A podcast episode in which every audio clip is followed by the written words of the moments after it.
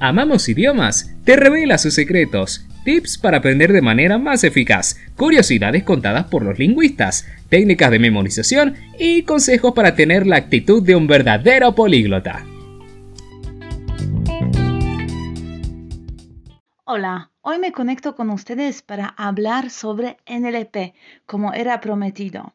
¿Por qué sobre NLP y por qué actualmente es un tema tan súper de verdad desarrollado y conocido en el mundo. Te quiero decir que hay muchas personas, y ustedes también votaron aquí en Instagram, que NLP es de verdad un chamucho. Pero de verdad, si empiezan a averiguar, es una ciencia, es una ciencia que existe desde mucho tiempo y yo voy a hablarles sobre el aspecto de la lingüística en el NLP. Porque tenemos que saber que NLP de verdad se creó a partir de tres materias. Entonces, ¿cómo era eh, sistema informático, podemos decir, para poner algoritmos de idioma, hay aspecto de la lingüística que también está muy importante en eso. Y hoy te voy a hablar cómo aprendemos idiomas extranjeros y yo pienso que de verdad aprendiendo a partir de dos idiomas podemos decir que también entendemos muy bien nuestro idioma materno. Así que hoy vamos a ver por qué en el P podemos ver a partir de otros idiomas y cómo podemos entender que sí es muy importante el lenguaje que estamos usando. Entonces, yo hoy quisiera hablarlos sobre la cuestión de la palabra. Cuando usamos nuestro idioma materno, obviamente estamos usando palabras, ¿no es cierto? Los estamos aprendiendo desde nacimiento y los estamos usando en el contexto que de verdad nos dio nuestra cultura. Y por ejemplo, idioma español es fabuloso. ¿Por qué? Porque podemos ver que también en otros países, por ejemplo latinoamericanos, la misma palabra se usa en totalmente otros contextos o aunque toda la cultura nos impone cómo tenemos que usarlo. Y entonces, por ejemplo, imaginamos que alguien nos dice gracias, ¿no es cierto? La palabra gracias. Como vos respondes a esta pregunta o a esta de verdad afirmación, solo depende de tu visión del mundo o justamente de tu contexto cultural y lo que vos quieres emitir. Porque no es lo mismo si, por ejemplo, alguien te da una respuesta tan general como de nada, ¿no es cierto? Gracias, de nada. Y vos obviamente, bueno, envías de verdad una información al universo, podemos decir, que no, no tienes que agradecerme, ¿no es cierto? En nuestro inconsciente lo vemos a no, no hay de nada agradecer. Pero sí, obviamente, si alguien nos dice gracias, está bueno porque lo estamos aprendiendo como un buen modal.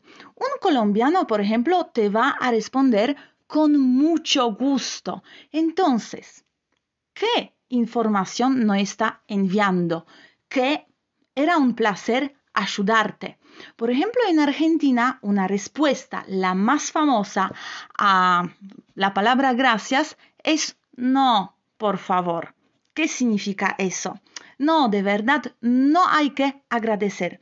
Así que mira ahora la diferencia sobre el mensaje, que igual pues es lo mismo a la palabra gracias, pero que estamos comunicando a nuestro persona con quien estamos hablando. ¿Vos prefieres de verdad emitir un mensaje a otra persona con mucho gusto? ¿O quizá para vos es la idea no, por favor? Así que ves aquí que la palabra que estás eligiendo o más, mejor, una respuesta, obviamente cambia todo el contexto de la imagen que quieres tener en otra persona. Y como yo dije contexto, justamente en LMP es muy importante el contexto de la palabra que estamos eligiendo. Y sobre eso está hablando pragmática. Y pragmática en idioma, eh, en idioma francés, por ejemplo, que yo estuve estudiando, nos muestra que como una palabra en un contexto nos muestra toda la realidad que queremos decir.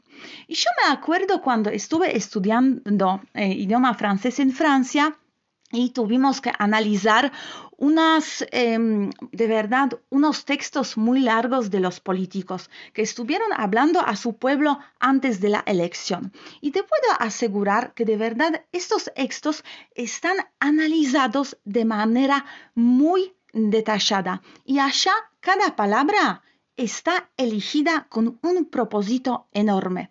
¿Y cómo está haciendo que influencia en la gente que va a recibir este mensaje. Entonces, cuando vos tienes, por ejemplo, una frase en un idioma y vos estás viendo una palabra, la puedes de verdad decorticar. ¿Qué significa eso? La puedes ver que esta palabra, y si entras en un diccionario, también lo ves muy bien, pero como dije en otro episodio también, usa los diccionarios de alta calidad. ¿no es cierto? Porque estos diccionarios de alta calidad te van a mostrar justamente qué sentidos tiene una palabra. Y puedes ver, puedes descubrir que una palabra tiene de verdad un montón de significados. ¿No es cierto? Entonces, dependiendo del contexto en cual lo estás usando, la vas a usar quizá en tres contextos. También tienes otra parte de la palabra, que palabra siempre tiene sus sinónimos. ¿no es cierto?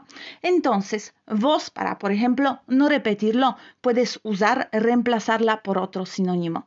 Pero también puedes ver que cuando usas un sinónimo, que puede significar casi lo mismo, da otra onda, podemos decir, otra impresión en otra persona. Entonces, por eso es tan importante la palabra que estás usando cuando estás hablando, porque estás totalmente cambiando la visión que quieres emitir, pero también cómo te recibe otra persona, cómo te ve, cómo vos estás hablando.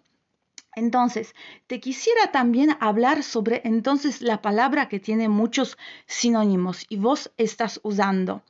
Y te puedo asegurar que, por ejemplo, Ahora te voy a hablar sobre la palabra que a mí me sorprendió mucho en Argentina cuando llegué y me acuerdo que estuve muy sorprendida. ¿Por qué? ¿Por qué hay tanto gato en Argentina? ¿Por qué en cada pared está escrito? Y de verdad no entendía mucho por qué este animal justamente aquí está tan, podemos decir, expandido en cada lado. ¿Por qué? Porque yo, por ejemplo, aprendí idioma español de verdad en Ecuador durante mi vida allá. Y tuve, tuve una visión de esta palabra, ¿no es cierto? Lo estaba asociando a muchos contextos, lo sabía usar, pero cuando llegué a Argentina y vi el contexto argentino, de verdad estuve muy descolocada. Entonces, justamente esta palabra me mostró totalmente otro significado que una sociedad lo tomó para sus necesidades para describir totalmente otra noción. Y te puedo entonces asegurar que la palabra gato, si lo piensa un argentino, va a ver estos varios eh, contextos, ¿no es cierto? No solo el animal, pero también representación con un carácter de un ser humano. Si, por ejemplo, como dije antes, un ecuatoriano va a ver la palabra gato, lo va a asociar a totalmente otra visión. Pienso, me atrevo a decir que allá eh, este animal va a ser muy positivo, ¿no es cierto? La palabra gato le va a llevar todo lo que es positivo. Ah, es un animal lindo, bueno, es una mascota. Pero si yo voy a decir gato a un argentino, quizá la primera connotación que va a tener puede ser muy negativa. Así que ves, la misma palabra en totalmente otro contexto, aquí podemos decir sociocultural, puede enviar totalmente otra imagen y puede estar usada de totalmente otra forma en la conversación. Entonces, eso trata pragmática de idiomas. Entonces, cómo una palabra que pusimos en el contexto está cambiando totalmente la visión. También te puedo decir que algunos idiomas em, bueno, todos los idiomas de verdad tienen géneros. No, no es verdad, no todos. Hay idiomas que tienen género, ¿no es cierto? Por ejemplo, femenino y masculino.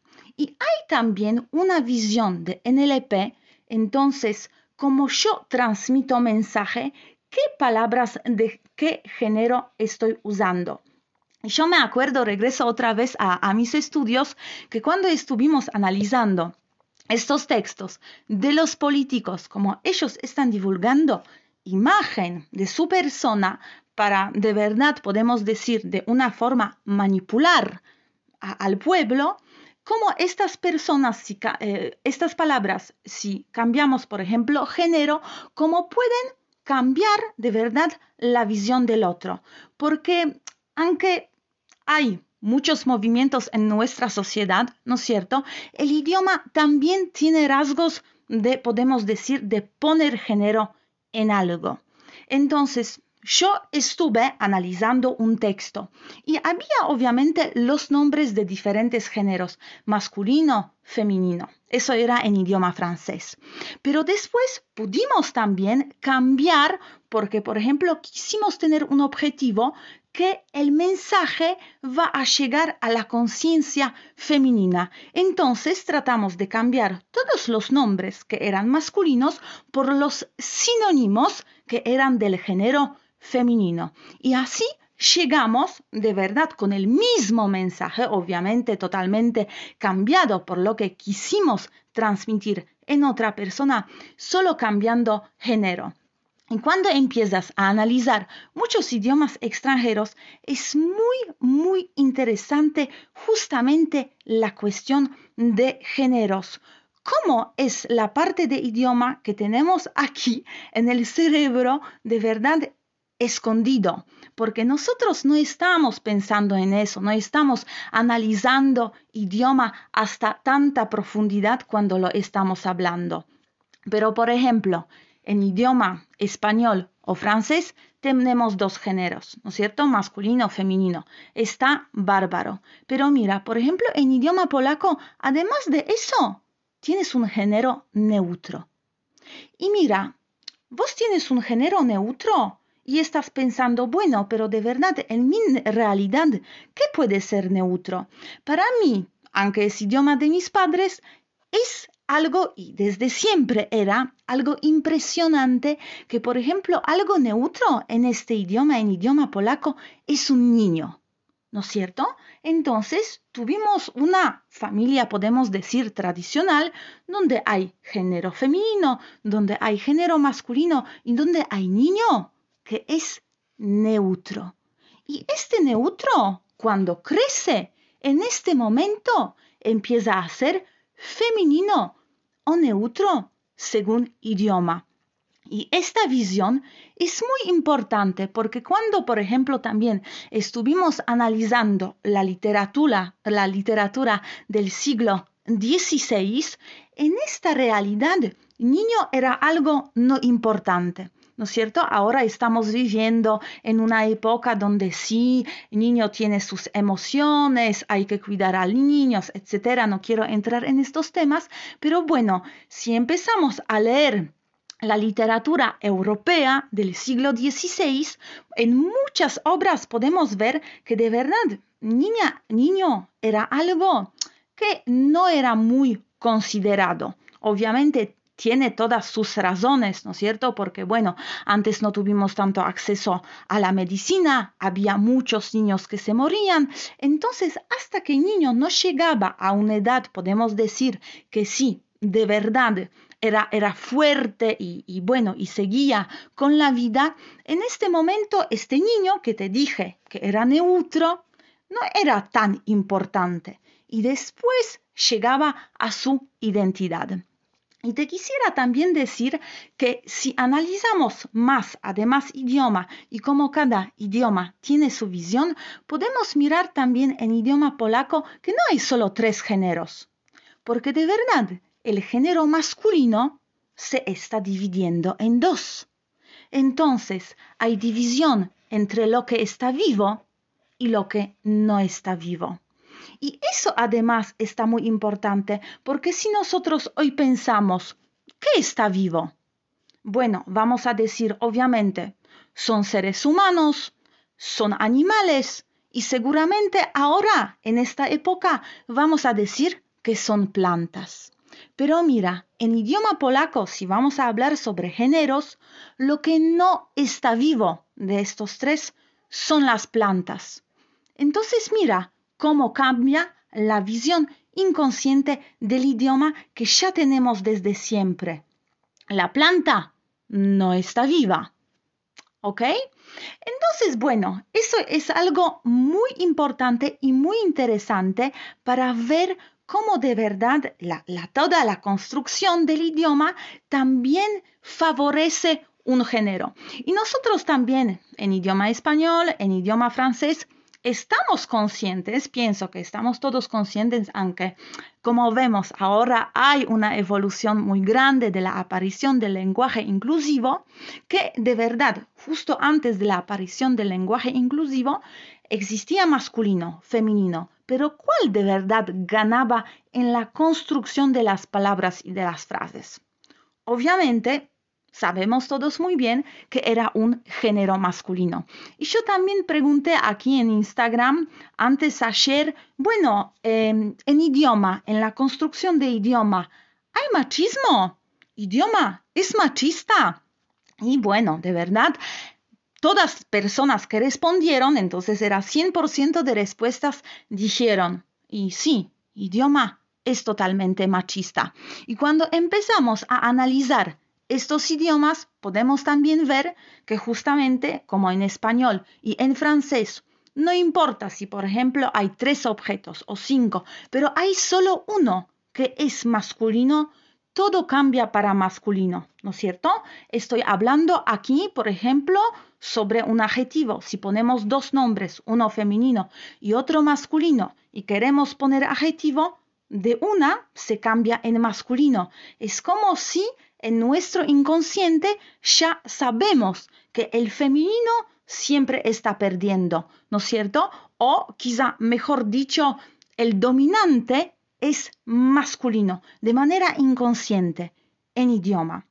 Así que está muy importante ver eso. Y también te quisiera hablar hoy sobre la importancia que quizá tiene para vos o quizá tiene para mí dependiendo en qué idioma yo estoy pensando. Así que, por ejemplo, mira, en idioma francés es súper importante artículo, ¿ok? ¿Por qué? Porque artículo podemos decir que es de verdad, es obligatorio, ¿ok? Yo como ser humano, cuando me expreso, cuando pienso, tengo que saber para tener una conversación lógica con alguien si algo es definido, entonces lo que conocemos de lo que estamos hablando o quizá no, no está definido, quizá estamos hablando sobre un objeto que está totalmente en general desconocido. Entonces, artículo definido y artículo no definido. Pero mira, hay otros idiomas donde no existe artículo. ¿Y por qué? Bueno, el idioma se creó así, era la evolución de este idioma. Pero ya está muy importante que, por ejemplo, si yo hablo en idioma polaco, para mí no tiene ninguna importancia si de verdad la cosa sobre cual estamos hablando la conocemos o no la conocemos. Todo pasa en el contexto y nosotros del contexto podemos sacar esta información, pero no es como una información primordial para nosotros. Porque también, mira, te voy a contar otra curiosidad sobre idioma polaco que, según yo, de verdad es fascinante. Eh, por ejemplo, vos tienes unos verbos, ¿no es cierto? Hacer. Y mira, en polaco es robić, ¿no es cierto? Pero vos en este idioma tienes siempre el mismo verbo en dos aspectos. ¿Cómo lo puedes diferenciar? Gracias al sufixo ¿ok? Entonces, este idioma toma una parte que se pega en antes, después, en el medio, en este contexto te digo antes, que es zrobić. Y zrobić es aspecto hecho y robić es aspecto no hecho. ¿Qué significa? Que en el inconsciente del hablante de idioma polaco que tiene su idioma materno, para él está súper importante.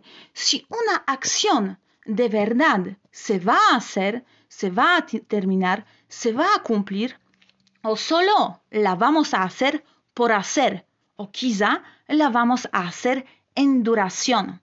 ¿Viste qué importante que es, por ejemplo, para uno si lo que yo hago, si lo cumplo o no lo cumplo. ¿Ok? Espero que entendiste esta diferencia porque a mí de verdad me parece fascinante que en cada acción que vos haces puedes expresar de uno una antes de verdad de pensar, de decir si vas a lograr hacerla o no lo vas a lograr hacerla. Como en idioma, por ejemplo, español, para decir estos significados, por ejemplo, de los aspectos hechos, no hechos, vos has totalmente cambiar el verbo que estás usando o quizá vas a tener que apoyarte en unos verbos que te van a ayudar. Por ejemplo, quizá vas a tener que decir que comienzo a aprender, ¿no es cierto? O termino de aprender. ¿Cómo no? En polaco, de una vas a usar totalmente otro verbo y objetivo en tu cabeza, cómo va a ser tu vida y lo que vas a hacer ya determina tu idioma, aunque vos ni pudiste elegirlo. Como digo, no pudiste elegirlo. Obviamente, vos estás eligiendo, ¿no es cierto?, lo que dices, lo que haces, etc. Pero ya idioma también que está en tu cabeza te determina cómo vos vas a ver la vida. Y también me acuerdo que, por ejemplo, estuvimos analizando también durante mis estudios en Francia, en pragmática y en lingüística y bueno, y en otras materias, significados de las palabras, ¿no es cierto? Y por ejemplo, tuvimos, vimos que en alemán había tres palabras para una palabra en francés. Me acuerdo que era sobre el bosque, ¿no es cierto? Sobre, eh, sobre árboles, sobre cómo eran las capas del bosque, etc. Entonces el idioma alemán era mucho más detallado a este contexto. Y después, conociendo la geografía y bueno, viajando por este país, vos te puedes dar cuenta que de verdad el clima y todo, toda la naturaleza que está alrededor de vos, sí, tiene otro contexto. Entonces, los alemanes estuvieron obligados en su idioma para describir su realidad, detallar más una idea con las palabras diferentes, como en Francia, donde, bueno, es siempre un país vecino, pero de verdad, si cruzas la frontera y ves cómo es la naturaleza y cómo es la geografía de este país, vas a ver que sí es verdad. No, los franceses no necesitan describir tantos detalles en frente del tema del bosque. Entonces, bueno, se quedaron solo con uno, porque el idioma describe su realidad que está en este contexto. Entonces, bueno, estuvimos hablando entonces también sobre representaciones de palabra en este contexto. Eh, bueno, entonces yo les quisiera solo preguntar si les parece siempre el aspecto de la lingüística y de la pragmática tan chamucho en NLP o no sobre lo que estaba diciendo. Quizá conocen otros ejemplos que les parecen fabulosos para mostrar que sí, de verdad, el mensaje que estamos transmitiendo nos exigen de decir mm, otra, otra cosa o simplemente ver la realidad de otra cosa. Y también quisiera solo terminar este episodio con, un, em, con una conclusión muy importante. Como sabes que ya una palabra tiene muchos significados y además tiene muchos sinónimos. Entonces vos, la palabra que estás eligiendo en tu vida, y si eso pasa de manera consciente, vos estás creando tu realidad. Porque como dije al principio de este episodio, no es lo mismo decir a la afirmación gracias de nada que con mucho gusto o no, por favor. Así que vos eliges lo que dices, vos eliges lo que transmites y vos decides cómo vos puedes quizá crear la realidad que está más apropiada a cual quieres tener. Y un ejemplo muy famoso de eso es que, por ejemplo, en NLP y bueno, por ejemplo, en la venta también se usa mucho un pronombre, ¿no es cierto? Yo imaginando em, que yo tengo una empresa, ¿no es cierto? Vos tienes una empresa o justamente estás vendiendo algo o quizá estás presentando un proyecto en tu empresa, un proyecto que quizá es grupal o quizá es individual. Eso depende de vos cómo lo presentas al otro. Y como sabes, por ejemplo, ahora hay mucha discusión si yo tengo que usar yo o si yo tengo que usar nosotros. ¿No es cierto? Porque yo haciendo algo, siempre, no importa qué, de verdad siempre estoy cooperando o con personas o en época actual con las máquinas. Entonces, de verdad, haciendo algo, estas máquinas eran creadas por otras personas o aplicaciones, etc. Entonces, lo que yo hago, ¿soy solo yo o somos nosotros? Y mira qué impacto también das a otra persona. En la venta, en, en taller que justamente estoy creando ahora de manera em, online, estamos dividiendo. Vos presentas en la venta en idioma francés, yo, entonces es mi tienda, yo vendo, yo presento, estos son mis productos, o yo me voy a dirigir a otra persona con nosotros. Nosotros trabajamos aquí, es nuestra tienda, son nuestros productos. Cuando te digo eso, ¿cómo suena eso? ¿Cuál impresión tienes? ¿Prefieres que de verdad alguien te describe yo y mí o alguien te describe nosotros y nuestro? ¿Qué visión tienes de esta persona si yo, por ejemplo, te estoy diciendo mis cursos, yo hago amamos idiomas, o si yo te digo, nosotros amamos idiomas, queremos darte mucha pasión. Nuestros cursos te enseñan idioma en el contexto profesional. ¿Cuál descripción de mi emprendimiento te parece más que te convence, que más te da confianza, que más te da profesionalismo? Así que mira, aquí solo cambié, una palabra, ¿no es cierto? También depende de mi visión del mundo, cómo la veo, pero también cómo quiero que otros me ven. Y eso justamente como NLP de verdad tiene muchas ramas, ¿no es cierto? Muchas, muchas ramas. Y yo no voy a entrar en cada de estas ramas porque no soy especialista, pero yo soy solo especialista en la lingüística.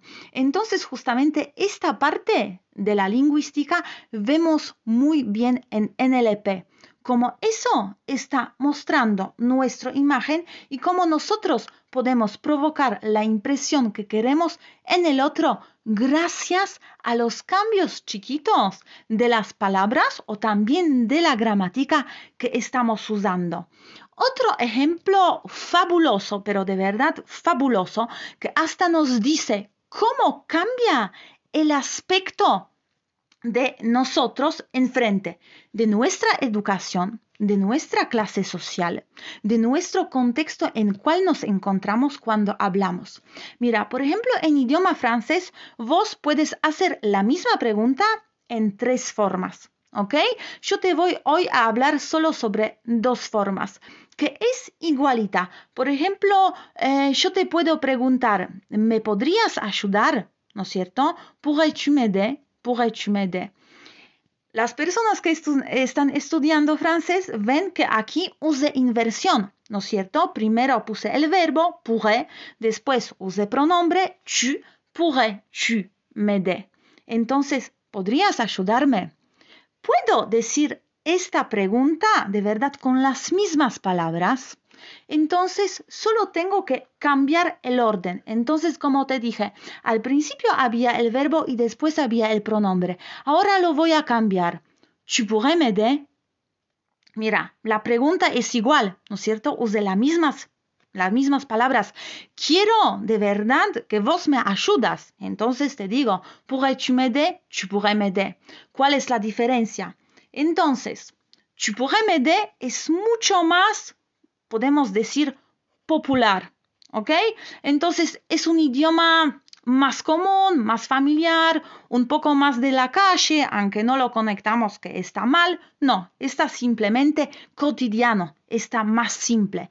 Pero si yo digo la pregunta con esta inversión, entonces empiezo por verbo y después pronombre, pourrais-tu m'aider? Ya entró al nivel más alto. ¿Qué significa eso? Que la persona que me va a escuchar me puede asociar a la persona que quizá tiene educación más alta que uso otra, otra pregunta con un orden de la frase afirmativa. ¿No es cierto?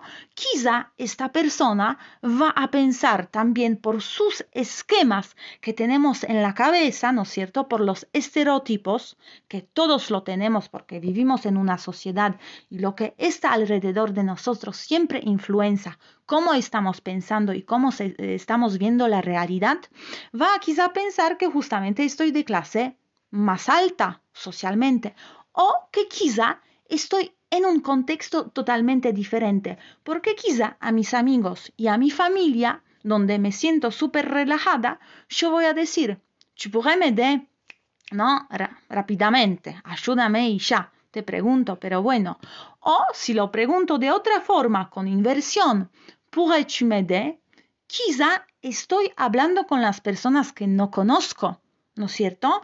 Necesito como un, usar forma de idioma que está más oficial. ¿ok? Quizá estoy en una empresa, estoy hablando con mi jefe, entonces también necesito quizá mostrar a alguien más respeto. Por eso estoy usando con manera voluntaria, consciente, esta pregunta de nivel más alto.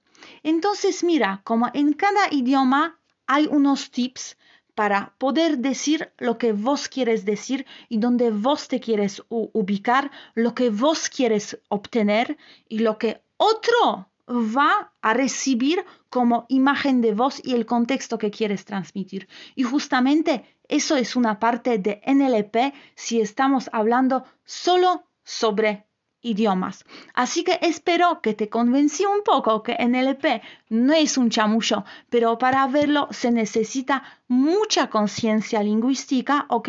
Y un poco de análisis. Lo que estoy diciendo es de verdad lo que quiero transmitir y en qué contexto lo quiero transmitir. ¿Cuál es el impacto que yo quiero dar y también cuál es mi visión que de verdad estoy transmitiendo porque eso también pasa muchas veces que la gente no está consciente de lo que está diciendo o cómo le está diciendo. Y a mí también muchas veces me pasa. No hay ningún problema. No es que siempre tenemos tanto analizar y pensar. Pero a veces, cuando, por ejemplo, vivimos una situación de conflicto con alguien o, por ejemplo, eh, vemos que alguien no nos entiende, podemos analizar también porque yo me acuerdo una historia, eh, es una historia fabulosa y muy divertida cuando estuve en Ecuador.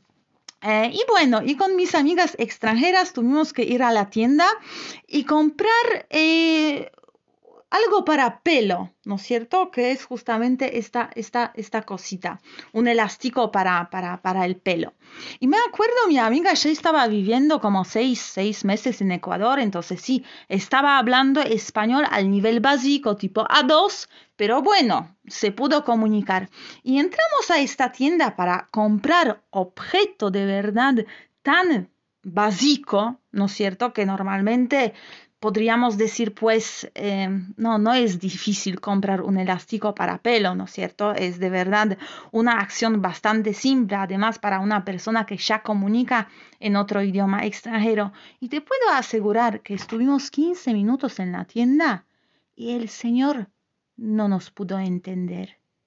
Y nosotras de verdad no entendimos por qué él no nos entiende, porque le empezamos a describir, le empezamos a decir eh, sinónimos, eh, le empezamos a mostrar, etcétera, etcétera, y era imposible de verdad recibir un objeto que estuvimos pidiendo.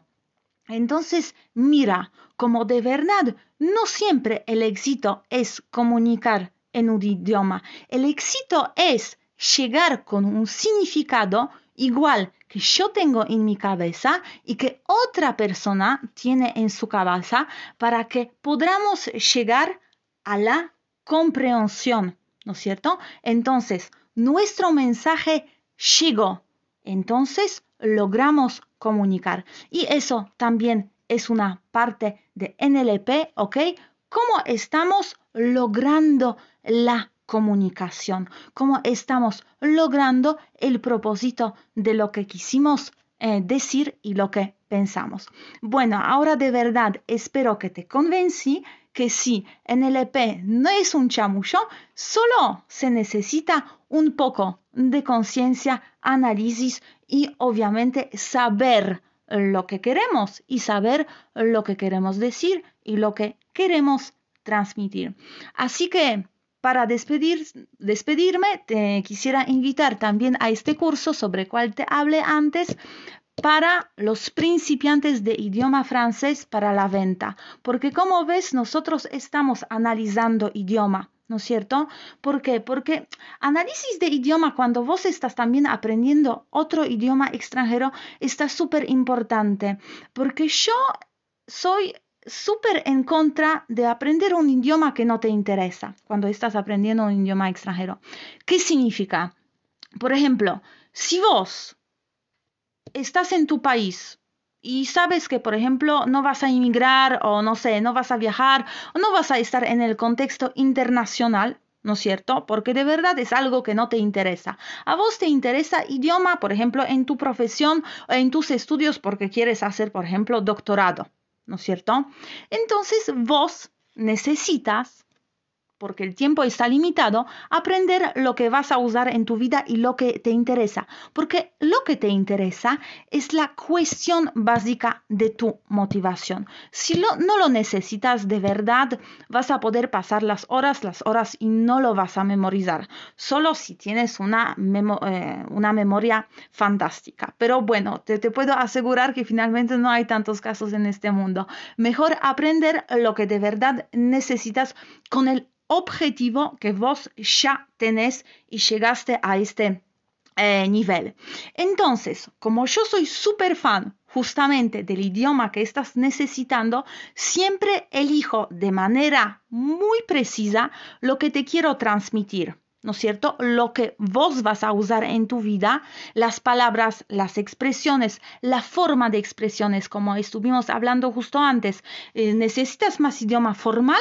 O quizá informal. ¿ah?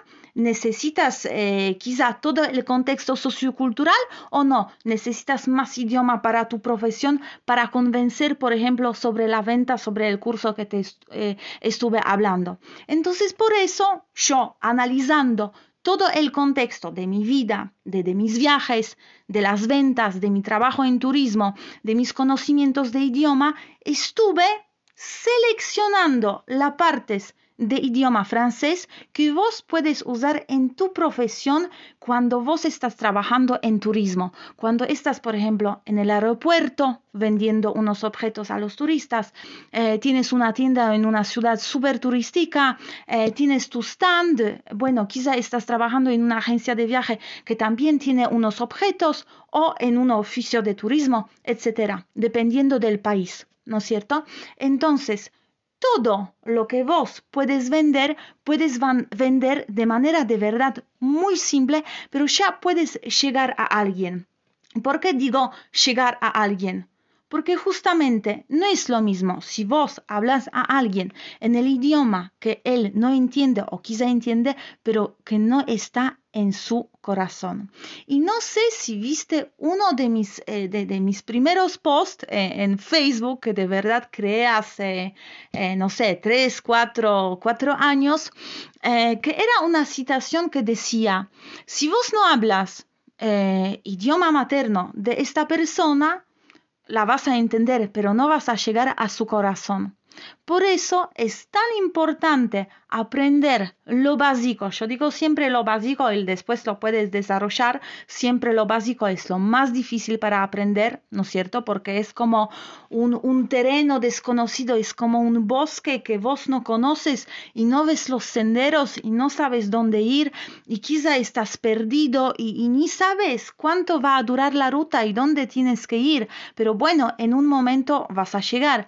Pero mucho mejor si vos estás guiado. Así que puedes pasar por este bosque con mucha más seguridad, en menos tiempo, pero disfrutando más, porque vos te sientes seguro de tú mismo y vos sabes dónde vas, ¿no es cierto? Aunque además hay personas que si no saben dónde van, nunca van a llegar. Eso es también un gran aprendizaje de mis clases. Entonces, para ir donde vos quieres ir, yo te aconsejo que entonces tomas un curso que está justamente orientado a lo que vos quieres hacer en tu vida. ¿Quieres solo irte de viaje a un país o quieres inmigrar en futuro? Necesitas para tu profesión. Estas o les puedo decir también una gran, gran curiosidad que últimamente hay más y más gente que está aprendiendo un idioma extranjero por amor. Y sí, y eso es algo eh, fabuloso. Yo te puedo decir que hasta en este momento pienso que la mitad de mis estudiantes aprenden idioma extranjero por la cuestión de, de su pareja, porque su pareja habla otro idioma, ¿no es cierto? Es extranjero, entonces ellos, por la cuestión de la solidaridad, por la cuestión del amor o por la cuestión simplemente de, de, de querer de querer comunicar mejor con esta persona o con su familia, están aprendiendo este otro idioma extranjero de su pareja. pareja. Así que eso también es una gran motivación aprender con objetivo. Por eso yo te invito a mi página amamosidiomas.com donde hay solo los cursos orientados a un objetivo en tu vida, inmigración, viaje o profesión en turismo turismo o venta. ¿Ok? Venta en turismo. Así que puedes ver, te invito con mucho gusto allá. Si tienes algunas preguntas y quieres que hablamos sobre idioma, cómo se aprende idioma, eh, bueno, cuáles son diferencias o muchas, muchos otros temas, te invito que, que escribes un mensaje y de eso vamos a hablar. Porque en otros episodios de podcast estuvimos hablando sobre los tips súper interesantes. Te invito para que los escuchas y por ahora te deseo un lindo fin de semana.